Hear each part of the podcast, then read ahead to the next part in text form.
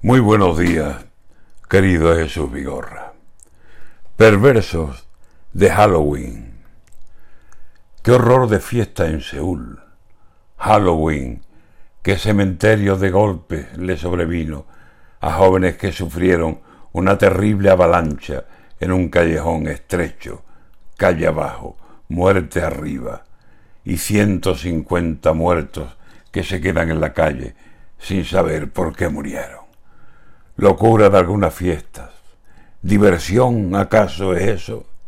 Qué pena que en esa edad sea tan tentador el riesgo, el vértigo del peligro, el grave amontonamiento donde el más leve empujón desata horrible suceso.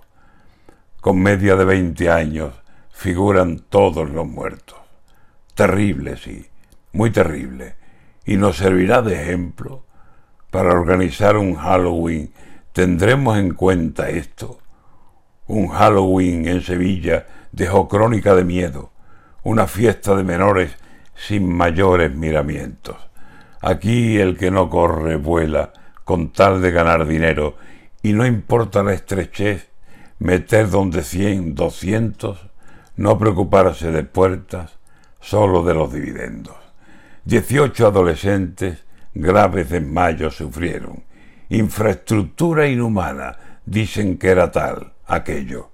Suerte ha habido. En buena hora no ha sido grave el suceso. Pero estemos vigilantes, por Dios, no nos confiemos. Que siga habiendo imprudencia en los jóvenes festeros y siempre habrá algún local falto de importantes medios. Si no queremos que Halloween se convierta en real juego y la muerte sea verdad sin disfrazarse de muerto. Pongamos pies en pared, si disgusto no queremos.